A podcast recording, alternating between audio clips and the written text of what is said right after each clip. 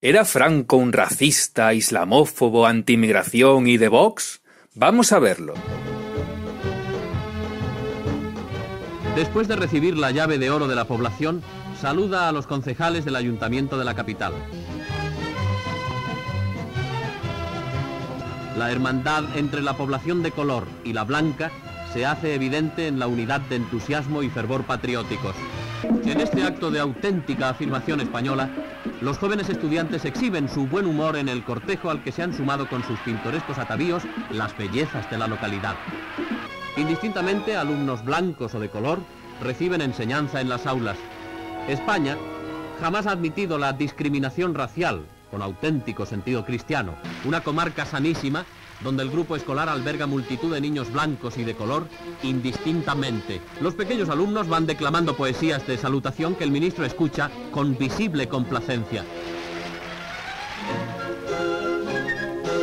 Las niñas morenitas recitan largamente su tirada de versos que encierran palabras afectuosas y el sentir de toda la población. El capítulo de la enseñanza ocupa lugar importante.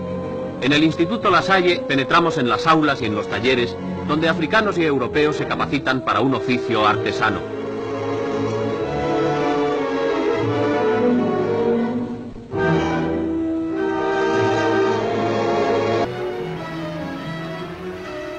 El señor Carrero Blanco impone condecoraciones y agradece esta prueba de fe de todas las provincias españolas de África.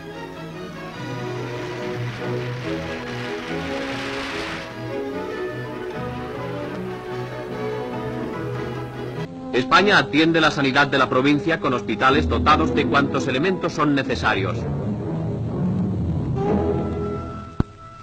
Donde el señor Carrero Blanco recuerda que el presupuesto de la región es de unos 367 millones y representa una media de 1.835 pesetas por habitante. Los demás españoles no llegan más que a 1.800. La Ley de Organización y Régimen Jurídico de las Provincias Africanas os dio la plena capacitación civil y los mismos derechos de las demás provincias españolas. Pero en razón de especiales circunstancias, os ha colocado en el orden económico en situación de positiva ventaja. Como dijo el ministro, España ha tenido siempre una postura perfectamente clara. El anticolonialismo no va con ella porque nunca ha ejercido el colonialismo en sus territorios africanos. En el aspecto religioso se ha conseguido que la casi totalidad de los españoles de color de menos de 40 años, habitantes en provincias africanas, sean cristianos. Un grupo electrógeno asegura la autonomía de la emisora. En el estudio, unas guapas presentadoras actúan en los correspondientes espacios. La televisión ha sido acogida con interés y entusiasmo por la población guineana. Y bien lo demuestran concentrándose en aquellos lugares en los que hay instalados reflectores con el fin de seguir los programas. Es la televisión en Guinea otro enlace espiritual con España y supone para la futura nueva nación un signo evidente de progreso. Llegan seis muchachos de las provincias ecuatoriales españolas, invitados por la Organización Juvenil y la Dirección General de Plazas y Provincias Africanas. Constituyen el núcleo inicial del intercambio entre las juventudes españolas de África y las peninsulares. Sus camaradas de Madrid les reciben cordialmente. En el lago de la Casa de Campo unifican el esfuerzo de los remos los dos muchachos, el de color y el blanco, en un símbolo de sincera y efectiva fraternidad. Dentro de una jaima en las que viven los nativos del desierto, los visitantes peninsulares son obsequiados con ricas muestras de folclore. Los saharianos se distinguen por su hombría de bien y por los caracteres afables y generosos de su hospitalidad. De esta escuela salen los alumnos capacitados para estudios superiores. La administración se preocupa constantemente por elevar el espíritu sin tergiversar sus tendencias naturales. Por eso se les da también enseñanza del Corán por profesores de religión islámica. Recordemos que el primer músculo del golpe de Estado de Franco fueron precisamente los soldados marroquíes, estimados en unos 80.000.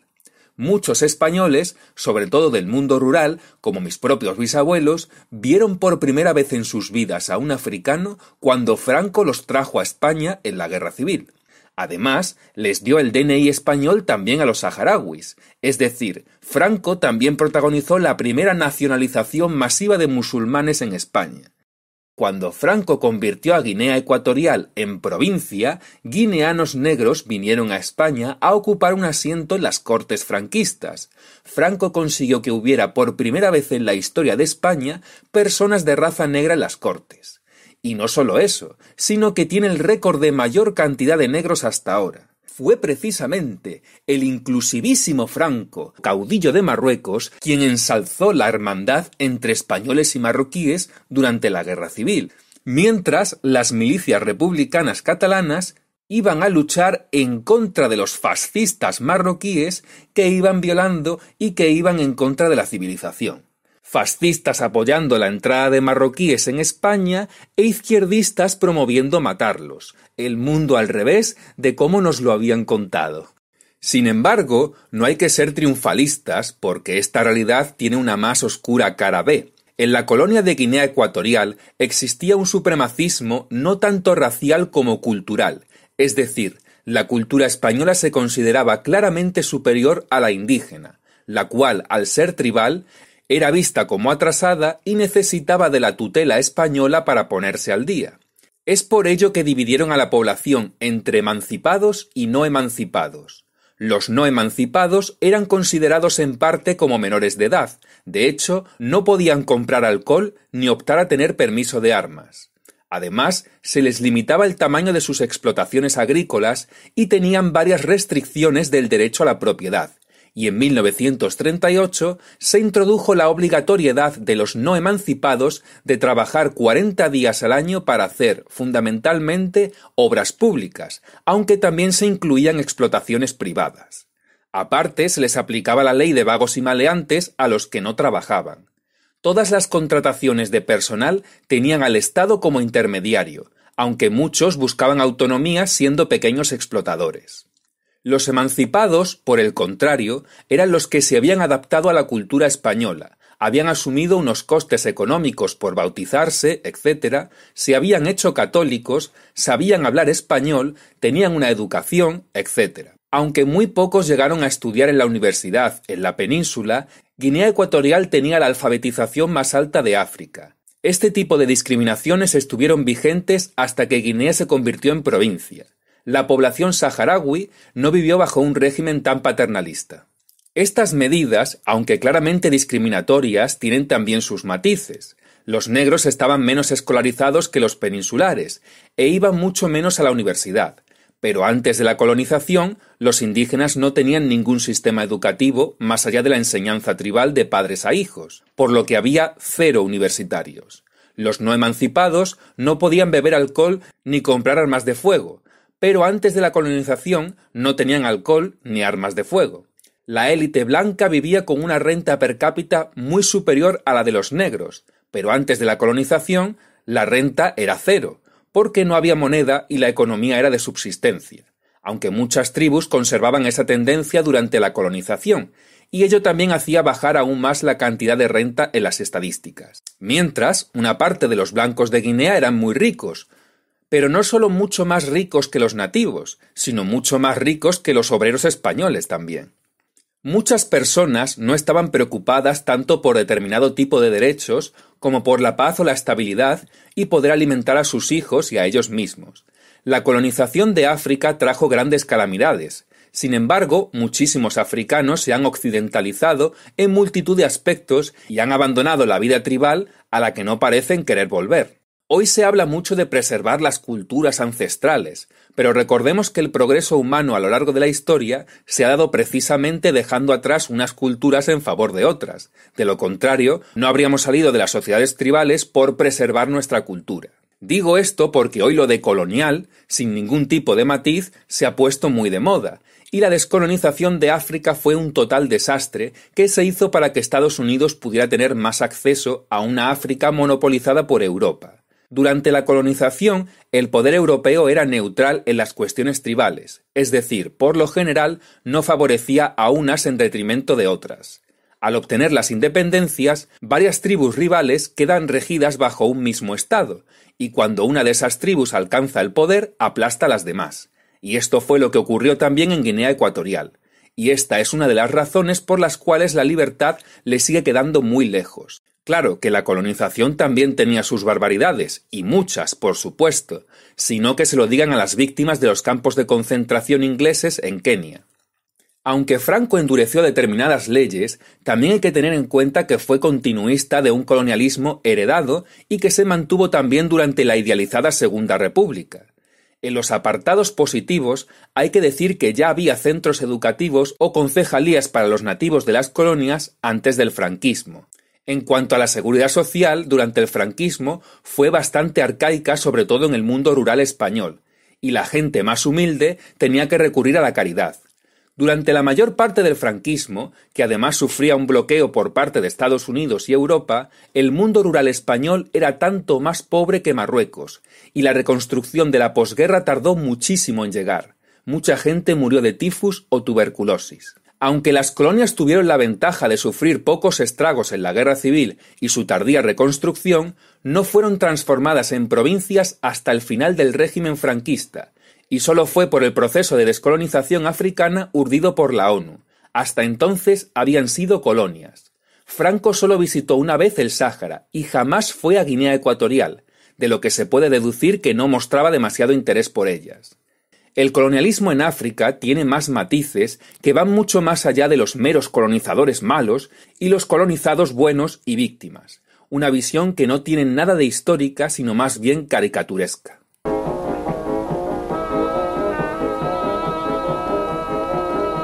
Siempre fue vocación española andar caminos lejos de la patria, ver países exóticos y abrir en ellos cauce a la vida civilizada.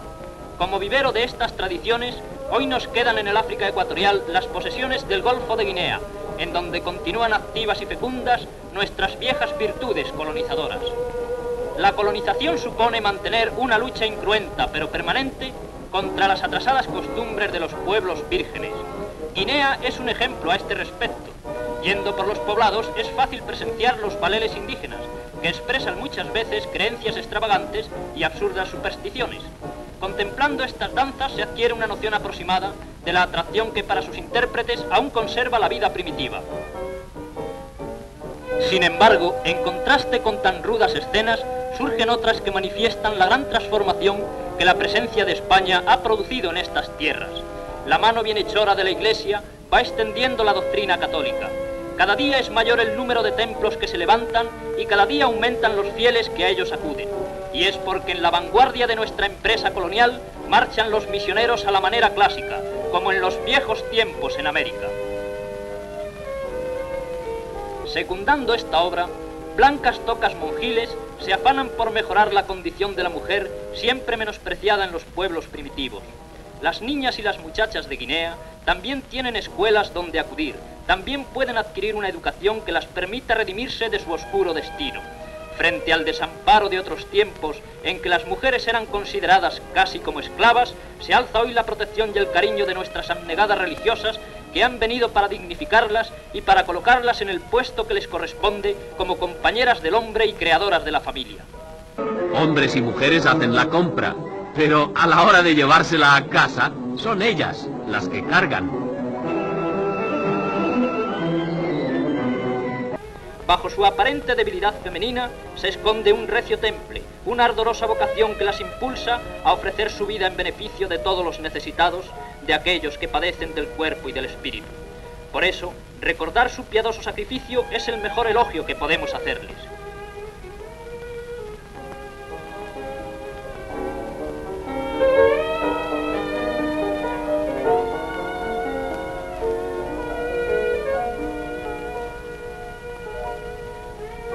La tierna estampa de los orfelinatos muestra con sencillez conmovedora hasta qué extremo llega el celo de estas nobles y admirables mujeres en nuestro pequeño rincón africano.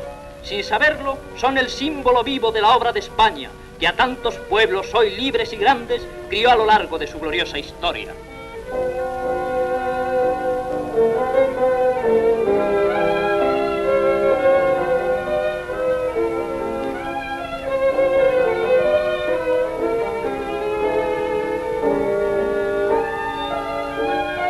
La obra de las misiones no se reduce a hacer apostolado de la fe, sino que alcanza una extensión y una complejidad aún superiores. en los centros docentes misionales se realiza una auténtica labor de civilización. A ellos van los indígenas a aprender los primeros elementos de nuestra cultura. Su gran disposición natural les hace asimilar con rapidez todas las enseñanzas y permite obtener excelentes resultados.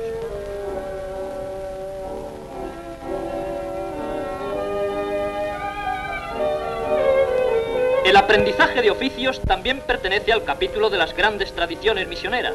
Basta saber algo de nuestra historia para recordar que por donde fueron las órdenes religiosas españolas, establecieron talleres, crearon escuelas de artesanía y proporcionaron a los nativos todos los medios necesarios para emanciparse.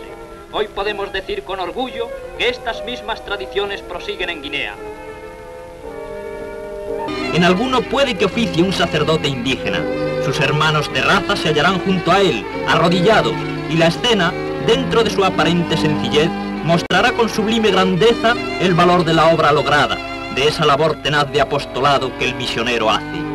Españoles, católicos amantes de nuestra religión y de nuestra patria, he aquí la obra de España que frente al materialismo de la hora actual combate sin descanso por los valores eternos del espíritu.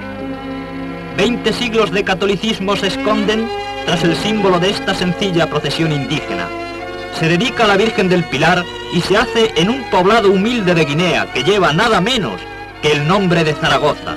He aquí la obra de España.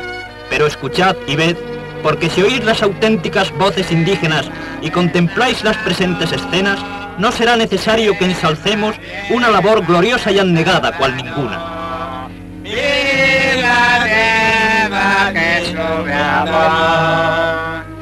Las misiones de España son las avanzadillas de nuestro imperio espiritual en el mundo. Una prueba de que la vida en estas latitudes no es tan desagradable la tenemos contemplando estos planos. En Guinea se celebran partidos de fútbol. Los indígenas han aprendido pronto la técnica del juego y ponen gran entusiasmo en sus competiciones deportivas. Asimismo, los indígenas practican otros muchos deportes, y siempre satisface saber que es obra nuestra esta incorporación de los hombres de bronce a la cultura física, que es al fin y al cabo cultura europea. Un pequeño ferrocarril movido por gasoil contribuye eficazmente al transporte de 200 toneladas diarias. En Etembue, la producción de traviesas viene a ser de 1000 al día. En la explotación trabajan más de 700 indígenas, braceros y especialistas. Los granos recolectados son sometidos a las operaciones de secado y selección.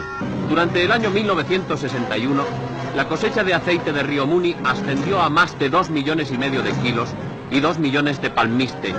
La fábrica de Sojoki produce ya 6.000 kilos de banga por hora, de los 12.000 para los que ha sido proyectada.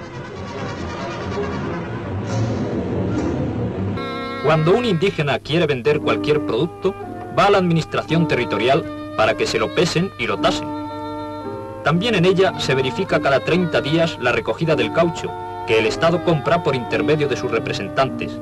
De todos los poblados acuden numerosas caravanas para hacer su entrega, y el administrador, secundado por sus ayudantes, hace los pagos con arreglo al precio que rige en la colonia para esta materia prima. El administrador territorial recorre con frecuencia su demarcación. Acompañado de los cargadores, camina por la selva utilizando muchas veces las veredas Pamues, pues no siempre su ruta coincide con alguna carretera. A estos hombres enérgicos y activos se deben muchas de las carreteras que hoy existen en nuestra colonia. Es justo consignarlo así y elogiar su labor, ya que desarrollarla no es cosa fácil. También es justo reconocer la aportación que prestan los indígenas. Cada poblado se encarga de reparar la porción de carretera que pasa dentro de sus límites y con frecuencia se realiza el chapeo, es decir, la limpieza de las hierbas y de la maleza que debido a la extraordinaria fertilidad del suelo constantemente invaden el trayecto.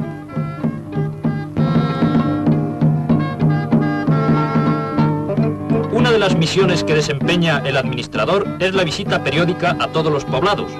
Los indígenas salen a recibirle ejecutando en su honor una típica danza o balele. Es costumbre que entre él y el jefe del poblado se cambien regalos en señal de amistad.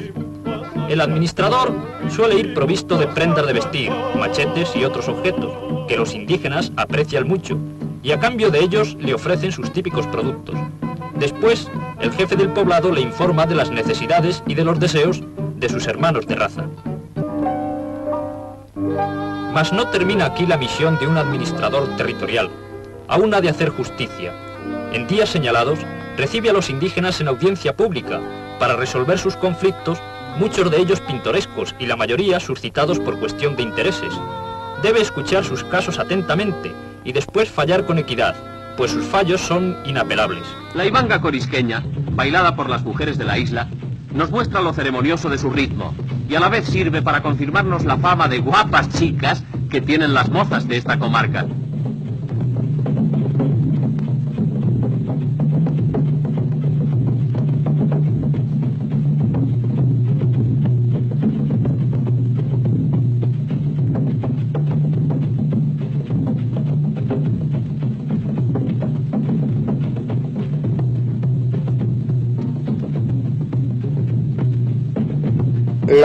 Economía de Guinea Ecuatorial eh, con la que nos enfrentamos eh, quienes elaboramos el primero, bueno, primero y único eh, plan de desarrollo económico que hubo en Guinea Ecuatorial allá en los años de 1962, era la típica agricultura colonial africana relacionada con una metrópoli europea. ¿Qué características más importantes creo que habría que destacar? En primer lugar, fue, era una estructura económica que al revés que en la mayoría de los países africanos, eh, donde la renta media era eh, muy baja, eh, nos encontrábamos con una situación especial que producía un nivel de vida bastante aceptable para las poblaciones que ya existían. Incluso nos encontramos con que la renta per cápita, ahora voy a aclararla muy rápidamente, la renta por habitante pues era una renta por habitante similar a la de muchas provincias españolas e incluso superior a las de la última fila dentro de la clasificación española. Existía una eh, anormal, mala, diríamos, distribución eh, de la renta. Esto es, que un conjunto de grupos vinculados a las tres actividades fundamentales entonces, el cacao, el café y la madera, eh, recibían un porcentaje muy grande de las rentas. De la isla de Santa Isabel, esa isla no tenía trabajadores bubis, prácticamente no había mano de obra bubi, y disponía de una economía basada en el cacao muy importante, pero explotada con mano de obra procedente de, Biafra. La finca tenía mucho rendimiento. En aquel momento los nigerianos, teniendo, teniendo aquel momento, teniendo 20 nigerianos a 25 nigerianos, te rinde mucho. Porque esos señores trabajaban 8 horas. El, el principal cambio que se produce después de la, provincialización es que los gobernadores civiles eh, pasan a ser nativos. Eh, antes eran españoles, luego pasan a ser guineanos. Eh, realmente no puede concebirse que los guineanos fuéramos ciudadanos de segunda división. Ahora bien, hay que tener en cuenta que hasta poco antes de la independencia para el que un guineano pudiese venir a España necesitaba un salvoconducto especial, a veces el pasaporte. Eh, en medio de todas estas circunstancias, el afán principal de aquel plan de desarrollo fue que la acción del Estado español allí sirviese para compensar esta fuga de fondos que eh, a través de los canales privados desaparecía de Guinea Ecuatorial y por lo tanto que los servicios públicos sirviesen para compensar el conjunto de situaciones que habían surgido a lo largo de muchísimos años de situación económica colonial eh, dentro del mecanismo de Guinea Ecuatorial. A pesar de todo esto, sí se difundió la renta lo suficiente como para que las comunidades indígenas tuviesen una renta por encima de la normal africana. La gente ha encontrado en nosotros, en el Partido del Progreso, que España volverá a ser su compañero de camino. La gente me dice, yo me afilio a tu partido porque dices que España volverá. Yo cada vez que hablo de esto lo hablo con mucha emoción. Y a lo largo de cuatro años, desde el 92 hasta el 96, que estuve implantando el Partido del Progreso, en cinco meses teníamos 60.000 afiliados, unos habitantes, unos 700.000 habitantes. Nosotros teníamos ya 60.000 afiliados con el mensaje, España volverá. Bueno, el mensaje sigue ahí y sigue encarnándose en el Partido del Progreso. Queremos hacerlo real. Y como queremos hacerlo real, por eso tenemos la alegría de empezar desde España como un mensaje claro de que con nosotros España volverá a estar y ser lo que Guinea espera. Eh, no acaban de comprender qué quiere este pueblo guineano que nace de una colonización perfecta que se ha hundido en una descolonización desesperada y de enfado y que está permanentemente diciendo, queremos conectar de nuevo con eso que fuimos. Es muy importante pensar que el pueblo guineano necesita y dice, cuando vuelven los españoles, que eran el signo del desarrollo, el signo del, del, eh, del avance hacia el futuro y el signo de la grandeza que país pequeño, pero que puede ser terri- terriblemente grande en sus hechos, en su realidad humana. Guinea necesita eso, que vuelvan los españoles a ayudarnos a hacer el camino hacia la- el desarrollo, la libertad y la democracia. Lo que fue esa colonia, esas provincias y esa autonomía, nos gustaría que culminase en algo mucho más bonito que en esa dictadura en la que hemos ido a acabar. España tiene, lo sabe todo el mundo, lo sabe cualquier país que visitamos y sobre todo lo sabe Guinea Ecuatorial. España tiene un papel clave en lo que es esa transición que estamos deseando en Guinea Ecuatorial. Pero hay una parte muy importante de ese pueblo que tiene nostalgia de lo que fue la provincia, la autonomía y pensaban que la independencia iba a ser algo mucho más, eh, mucho más bonito que lo que al final ha resultado. Le decías que eras de Guinea Ecuatorial, ah, qué bien, ¿y dónde está? Las dos últimas colonias que tuvo España fue Cuba y Filipinas. O sea, Guinea Ecuatorial no pintaba nada, no se hablaba de Guinea Ecuatorial en los libros. Y ahí estamos, con la gara del Bantú, sometiéndonos y con lo cristiano católico sometiendo. Ahí estamos. Y no podemos seguir así, 50 años y no veo luz. Esa independencia todavía no la hemos conseguido. Yo no digo que me vine, fui traído a España como becario de la administración colonial. Y entonces llegué a España pues el 28 de septiembre del año 68, o sea, dos semanas antes de que la, fuera proclamada la independencia de Guinea Ecuatorial. Cuando yo trabajaba de obrero, no pasaba nada, soldador te cogen. Pero cuando ya terminé sociología, recuerdo el primer golpe duro, jefe de ventas para una empresa de artes gráficas, y ponen enviar currículum. Hostia, pues perdona, eh, pero nosotros no pensábamos que usted fuera un negro. No le podemos dar la plaza. Entonces fui a Guinea, eh, después de casi 24 años. Me hicieron los rituales como, como un hijo pródigo que había vuelto y me dijeron que a partir de ahora que yo volviera a España y que no tuviera miedo a nada.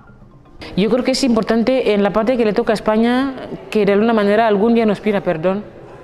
Sigo esperándolo. Que digan, oye, perdona por aquello.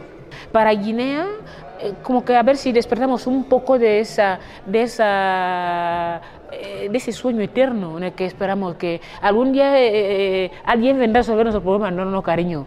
Ya eres un estado independiente, ponte las pilas y hazte las cosas. Y yo me siento como mujer y creo que muchas también, como que los 50 años han sido una, una tomadura de pelo. En España, el hecho de ser negra ya te directamente no se te puede considerar como española. Entonces, así es como he crecido. En Guinea me viene a pasar un poco lo mismo, ¿no? Y es porque, eh, claro, yo al hablar eh, se me nota el acento español. Entonces ya también ahí te ven como la españolita. Entonces, bueno, he aprendido a ser una ciudadana del mundo. Si es que tienen esas relaciones eh, con los países latinoamericanos, ¿por qué no tienen esa misma relación con Guinea Ecuatorial? Aunque sea solo, solo sea por, por compartir lengua, ¿no? Para nosotros hoy en día, para gente como yo, la independencia es un reto. Eh, Hay una independencia política, pero el concepto de independencia tiene mucho que ver con el bienestar. No disfrutaban de todo lo que necesitaban. Eh, había alguien que tenía que dictar cómo tenían que convivir, pero aparte de convivir, cómo tenían que llevar su- sus propias vidas, ¿no? Yo vivo en la Guinea de hoy, no en la Guinea de los 60 o de 68. Y no creo que hemos conseguido todo porque la independencia es un proceso. En aquella época mm, jamás los bubis pues, volverían a vivir tan bien, jamás. En la vida, en aquella época de los españoles, yo creo que fue el, em, el momento más feliz porque parecía que viviéramos en libertad. En nuestra pequeña isla, que tampoco ambicionamos nada, Mm. sino simplemente vivir libres y ser felices con lo poco que teníamos. Desde, desde ese momento que se fueron los españoles, ahí empezó nuestra, nuestra, nuestro drama. Los recuerdos que tengo yo personalmente de España y lo que me transmitieron mis antepasados es que es un Estado respetuoso con nosotros entraron, convivieron con el pueblo saharaui, nunca nos quitaron ni las armas que tienen los beduinos, ni nuestras propiedades, ni, ni intervinieron en nuestra forma de vida, ni nos impidieron practicar nuestra religión.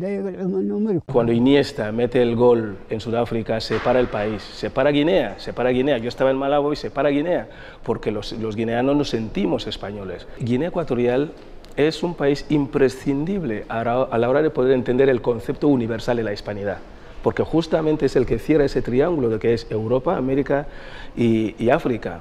50 años, alguien puede pensar que es una eternidad, yo no cambiaría nada, yo mejoraría, es decir, a partir de ahora hagamos un paso más, conozcámonos, démonos esa oportunidad que nos la merecemos.